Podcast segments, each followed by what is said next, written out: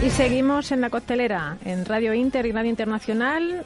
Tenemos a José Luis Rodríguez, de quien libro leo, que nos va a contar, como siempre, cosas muy interesantes.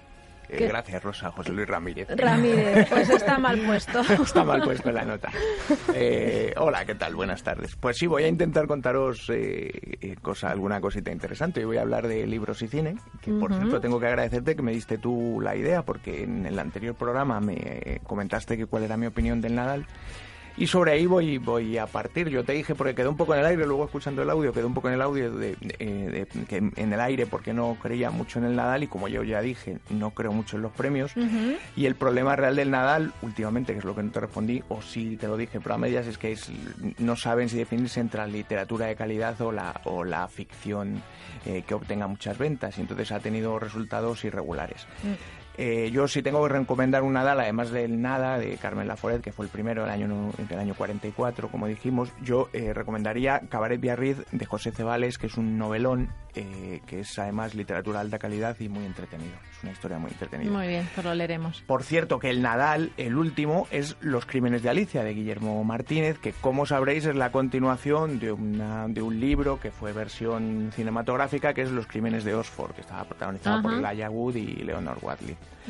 Y claro, entre eso y que leí justo la semana pasada, leí que la, habían invitado a la Feria del Libro de Frankfurt, como sabéis, la más famosa del mundo del libro, habían invitado a la directora de contenidos internacionales de Netflix y le habían hecho la pregunta de si era Netflix era amigo o enemigo de los libros. Antes de contaros la respuesta, ¿vosotros qué opináis? ¿Netflix es, Netflix es amigo o es enemigo de los libros? Pues yo creo que... Pues debería de ser amigo. Yo creo que es enemigo, aunque una cosa es lo que debiera ser y otra es lo que yo creo que es, porque ah, yo tengo la sensación de que Netflix lo que hace es mm, cambiar, aunque lo veamos todos, cambiar el, sentido a, una obra y hacer una serie. Yo creo que lo que hace es comercio.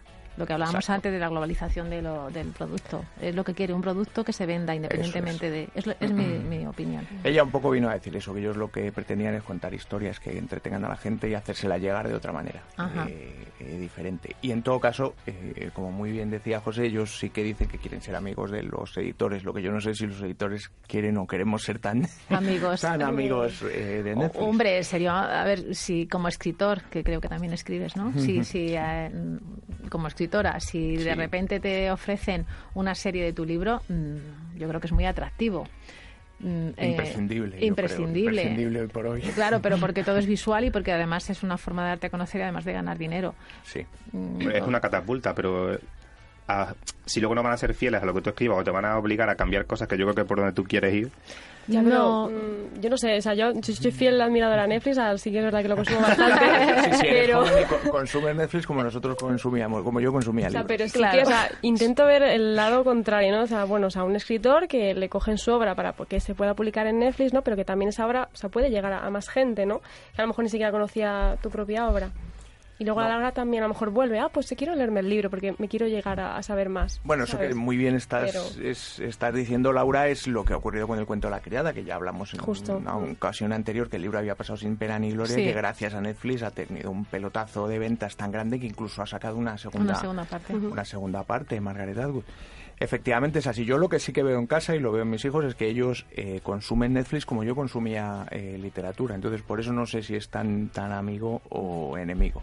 Hmm. Bueno, centrándonos un poco más en, por hablar de cosas más positivas, en adaptaciones cinematográficas o televisivas de los libros del momento, bueno, sabéis que se ha estrenado hace poco El silencio de la ciudad blanca. No sé si lo habéis leído, es una novela super bestseller que ha vendido muchísimo, forma parte de una trilogía.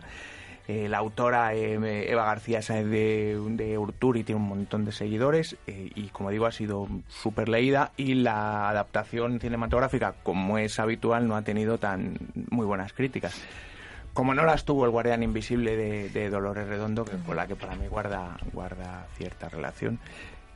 Y si, si bueno, pues, os pregunto también un poco sobre eso. es que ya iba yo a apuntar alguna... visto que ibas a apuntar alguna cosa y sí, dime, dime. Pues eh, El silencio de la ciudad blanca, ¿vale? Eh, y, yo he leído el libro y me, me, hace gracia porque has dicho tiene un montón de seguidores. Te das cuenta que ya no enfocas tu opinión o, tu en cuanto a tiene un montón de lectores, sino un mm. montón de seguidores. ya estamos, digamos, eh, el tema de redes, etcétera.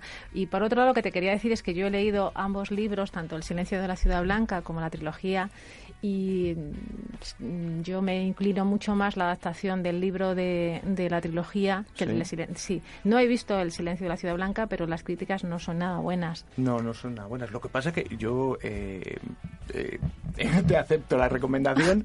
Yo tampoco he, visto la película El silencio de la ciudad blanca, pero es verdad que Dolores Redondo tampoco en su película cosechó muy buenas, demasiadas buenas críticas. De hecho, sabéis que, que me parece que el 5 de diciembre se estrena la segunda parte del cine también. Sí que es la de Legado en los Huesos, eh, si no me equivoco, que sigue protagonizando la misma, la, misma actriz y eh, Marta Etura y que, y que continúa un poco la, la saga de, de Dolores Redondo. No lo sé, yo no, yo sí que sí que sé porque lo hemos comentado alguna vez, o sí que creo que lo hemos comentado alguna vez que, que las en, cuando se adapta al cine pierden bastante las. Sí, casi siempre, casi siempre. Casi siempre. Yo si recordáis, en la primera vez que vine dije que salvo en alguna conta excepción, como las adaptaciones de Stanley Kubrick, La Naranja Mecánica y incluso El Resplandor, que tiene una muy buena adaptación. Hmm. Eh, y yo dije que, que, hay una excepción brutal, que es el, el, Padrino, que además es la excepción de dos reglas fundamentales, y es que la segunda parte, en el caso del Padrino, es muy buena. Y en esta ocasión sí que la película objetivamente es muy superior a la novela de, sí, lo apuntaste, de Mario Puzo. Sí que yo dije. En cualquier caso, estamos invadidos, un poco como cuando habría el debate con, con vosotros. Se ve además la, juventud de Laura ya ha confesado que en lugar de leer, que yo lo que veo que ya consume vorazmente Netflix. Y, lo, y es verdad que yo creo que sí que lo consume como si fuese literatura, es una forma de consumo. Pero porque es verdad que en formato serie, en formato seriado, es más, em, es más fácil o mejor adaptable el contenido de una novela. Yo creo que sí. Yo creo que, bueno, y lo ha, demostrado la adaptación de Juego de Tronos, que sabéis que, como dicen sus seguidores, George R. R. Martin se vendió al capital porque ha terminado antes la, la serie televisiva que incluso la saga de novelas. Es cierto. es cierto. Sí. Y luego hay un pelotazo ahora mismo que yo no he visto, tengo muchas ganas de ver, porque es una adaptación también a televisión de una obra maestra del cómic, que es Watchmen. No sé si lo habéis visto. No, no, no, Es Laura con su también. No, no, no la he visto. Yo en este caso, como es más sencillo de leer, el cómic, la novela gráfica la habéis leído, es una, es una verdadera obra maestra. Que yo soy más de Batman, ¿eh? Y de Joker. pero así que lo, me lo apunto. Pues tengo ganas de ver la, la adaptación a la pequeña pantalla porque dicen que está muy bien hecha, que ha puesto mucho dinero, eh, si no me equivoco, HBO. Eh, HBO. Sí, porque yo empecé a verla el otro día. Sí. Me parece que ha sido. Y luego, bueno, que sepáis que es, que es una cosa que no sé si afortunado o desgraciadamente, que todas las, las buenas series de televisión eh, han sido antes libros, pues por poneros alguna, House of Cards, Hunter, Orange is the New Black o por 13 razones, incluso no sé si por suerte o por desgracia nuevamente, Cien años de soledad tendrá adaptación en Netflix. Sí, es verdad. Habrá que ver cómo, cómo, cómo se ha adaptado. Yo, Cien años de soledad fue el libro que cuando lo terminé de leer fue cuando me di cuenta que quería más, quería leer más, quería, o sea, fue cuando empecé a leer, a devorar libros. Había leído antes, pero este mm, marcó un punto de inflexión. Sí. Yo me di cuenta que tenía que dejar de intentar incluso escribir porque no iba a lograr contar las cosas que cuenta García Márquez. Bueno, entonces no, seríamos capaces de, escribir nunca. te, deja un, te deja un mal sabor de boca por el buen libro que has leído porque es muy difícil encontrar. Por eso encontrar una novela igual. Por eso no sé si la adaptación tendrá estará bien. Yo creo que no es una buena idea que, que se adapte.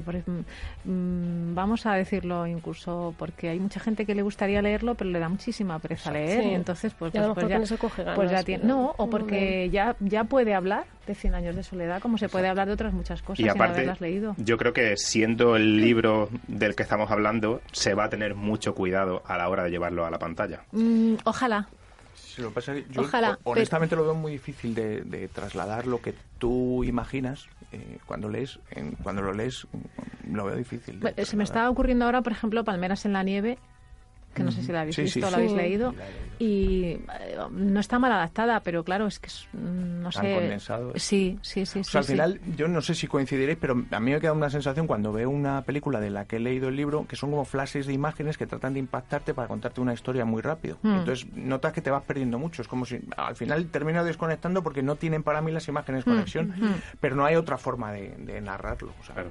en serie sí, Sí. claro. No, hay que Y- re- eh, retornando a lo que decías de, de Dolores Redondo, ¿qué te parece que haya hecho una precuela? Bueno, me parece que a pesar de que ganó el planeta, no ha vendido tantísimo como su protagonista. Eh, me parece muy interesante y seguro que va a vender muchísimo y va a arrasar en estas navidades. De hecho, ya lo está haciendo, me parece que es la número uno ya en, en ventas. O sea que es normal que recupere al personaje que le ha dado éxito y, y- y fama Dolores, que además es una autora majísima, simpaticísima. Sí, tienes el gusto Sí, sí, de la conozco, la conozco antes de hacerse famosa, porque era usuaria de qué libro leo, además no lo he reconocido una vez. Sí. Y la he conocido después, he coincidido en la Feria del Libro cuando ya era una autora bestseller súper exitosa y sigue siendo una tía encantadora. Merece mucho la pena. Ojalá que la vaya muy bien también con este libro porque lo merece. Pues yo desde aquí la invito a ver si quiere venir a, a nuestra emisora, a Pues la sí, costelera. sí, sería tendría muchísimo que contar. sería un placer que, que viniera con nosotros. Así que nada, desde aquí estás invitada, si nos escuchas, a, a nuestro programa. Eh, yo leí su, su premio, su Ujú. premio Planeta, todo esto te daré.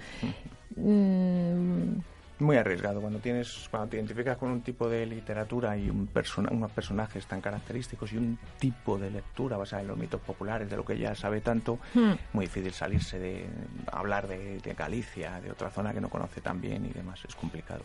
Ahora sí fue premio Planeta y vendió muy bien. No tanto como, como su trilogía El Bazán y esta nueva novela seguro. Pues fíjate, también tenemos a María Oruño, que también eh, tiene una trilogía. No sé si se va a hacer también alguna película. Mm, Yo de momento no, lo sé, pero, pero es posible que sí, ¿eh? porque cualquier novela que se, que se haya vendido muy bien, como os he demostrado diciendo el nombre, es que ninguno, que yo no lo sabía, ¿eh? reconozco que cuando hice la, la- la- buscaba información, había Sí. cosas que, que no sabía. Sí sé, por ejemplo, que hay una película a mí que me encanta, que es Casino, que es de que es una novela es una película de Scorsese tiene una novela eh, que no está mal de Nicolas Pileggi que es interesante pero no llega a la calidad brutal también de, de la película. O sea, al final todo buen libro, todo libro que se vende bien, yo creo que tiene adaptación. Ahora en estos tiempos en Netflix, como porque hay consumidores, consumidoras como Laura. Son pullitas. Y an- no, no, no, yo, me- yo veo a mi hija todo el día pegada a la- al iPad, que es donde y sé que está consumiendo series y al final es una forma de, de entrar en historias nuevas, de aprender. ¿Y, cosas. no te parece que, que, mm, le hacemos también un, un bien, entre comillas, a- al cine español cuando eh, libros de escritoras o escritores españoles van a la pantalla ya no es el típico cine que teníamos antes? Yo creo que es una forma de abrirnos también espacio a, Sí, a otros sí, países. Yo tengo, estoy completamente de acuerdo contigo. Yo tengo una espinita eh, clavada que es algo que cuento siempre en, en mis amigos y, y en todo el mundo, porque ahora os estoy dando la lata con esto a vosotros. Pero yo creo que, por ejemplo, si hiciesen una serie tipo Juego de Tronos de la historia de España, Buah, sería brutal. sí. Primero porque es más bárbara que todo lo que hemos visto en Juego de Tronos. Luego porque no salen tonterías, dragones y demás. O sea, son personas muy malas, eran todos muy malos, que se mataban entre ellos. Y luego me parecería un- me parece una forma brutal de aprender historia. Sería muy bueno. De hecho, yo creo que sería una forma de estudiar historia, como decíamos antes de Exacto. 100 años de soledad, por ejemplo, ¿no? Pues una forma muy cómoda de aprender. Mm, También es verdad que mm, eh, quizá el, el tema de la guerra civil está como muy Demasiado, demasiado triturado. sí, forma, sí, sí, sí, porque salen constantemente películas que apuntabas tú antes. Sí, eh, siguen saliendo. Y siguen saliendo y, y, bueno, y seguimos viéndolo, quiero decir, la historia la conocemos, pero seguimos viendo. Pero yo creo que habría que contar muchas más cosas. Bueno, es que la guerra civil no solo en, en novela, es que hemos tenido noticias relacionadas a la guerra civil hace poco con lo de la exhumación de Franco y demás, o sea que al final es que no pasamos página, pero antes de eso... Estamos muy cansinos ya con el temita. sí, en Sí. todo momento. Pero antes de eso hay, hay- nuestra edad media es bestial, Pues sí. o sea, la novela de Pérez Reverte, no sé si la habéis leído, la de Sidi, No. que está basada en el poema del Miocid, es brutal y no tiene nada que ver con lo que estudié yo en el colegio. De, Vamos a hacer una cosa. Mm, ¿Cómo harías mm, para que los lectores o, o- o- o, por ejemplo, Laura, que es una gran consumidor de, consumidora de Laura, cosas, te ha tocado a ti de hoy. cosas, de pues cosas visuales, ¿no? Eh, ¿Qué, qué- qué podríamos hacer para que se leyera más? Pues mira, estoy, estaba, es que me haces la pregunta justo, estaba esta tarde pensándolo porque he tenido un debate con amigos en, en Twitter porque eh, mi, mi proyecto de tesis doctoral va sobre eso, qué podemos hacer para que los jóvenes lean más. Y si- siento decirte que no encuentro solución, lo he comentado esta tarde, os digo a través de Twitter con amigos, amigos del sector. Y es que si, si a Laura, porque no la veo, pero seguro que si la viese me pasaría lo que me ocurre con mi, con mi hija. Entiendo que como forma de ocio, o sea, creo que la, la alternativa de ocio entre un libro y una serie de televisión es mucho más sencilla, la serie de televisión. Y luego hay que, tenemos que ser honestos, yo creo que nosotros empezamos a leer y luego nos enganchamos porque había momentos en los que no teníamos nada que hacer, no podíamos elegir, por ejemplo, lo que ver en la televisión. Esperábamos lo que nos pusieran. De todas formas, yo creo que ahí sigue habiendo un error y es que eh, se obliga a leer ciertos libros cuando estás estudiando que no son precisamente lo más, lo más atractivo. Sí, Entonces, si tú te em- empiezas a leer y, y- y te aburres soberanamente, lo tienes que leer sí o sí, acabas el libro, mm, o sea, no vuelves a fijarte en un libro en la vida. Otra Es cosa, cierto. claro. Pero eso- nos pasó también, a, a mí me pasó, a mí me obligaron a leer El Buscón y El, el Lazarillo de Tormes y no tienes la edad. o me, me acuerdo incluso El Quijote. Y el Quijote. Sí. Yo- yo he leído El eh, Quijote, yo creo que tú has dado lo con la que tecla, es decías, la edad claro. en la que te mandan leerte esos tochazos Bueno, con ese sí. vocabulario tan complicado Es imposible. a un niño que tiene a lo mejor 14, 15 años como, ¿eh? Justo. Sí, además eso que no tenemos una tablet, no tenemos un... Me, me voy a ver una serie aunque sea aquí metido en este Eso es. móvil tan pequeño y entonces, pues bueno, la forma de distraerte era eh, leyendo O libros. sea, para mí la clave antes o, o bajabas a la calle a jugar con los amigos y en invierno por la noche no podías, o, esperabas a que te pusieran algo en la tele o te ponías a leer. Ahora puedes hacer 100.000 cosas, que puedes estar, estaba jugando con los amigos. Mientras estás con la tablet y ya. Bueno, pues como siempre ha sido un placer, José Luis Ramírez, ahora sí, tenerte con nosotros. Me encantan los temas que, tra- que traes, ya sabes que a mí me encanta todo lo que tenga que ver con libros y con cine, así que nada, un placer y nos vemos en nada. Nada, un gustazo, como sabes. Muchísimas gracias por Muchas todo. gracias a Y que me gracias. perdone Laura por meternos un poquito. Madre mía. Pero está bien. El otro, día, no, el otro día, por apuntar algo así rápido, en, el, en la escuela de budismo a la que voy, nos dijeron, ojo con los móviles y las tablets, que son un arma de distracción masiva. Hombre, por supuesto. Así por que, supuesto. ojito. Oye, pero ¿y no cuentan los que tenemos en- de los libros en el móvil? Sí, ¿no? Pero eh, entraríamos en otro debate. ¿Los has pagado? Bueno, en el siguiente capítulo. Bueno, eh, como lo he dicho, volveremos a vernos con estos temas tan interesantes. Muchas gracias. Gracias, gracias a vosotros. Un líder nunca presume de lo que sabe.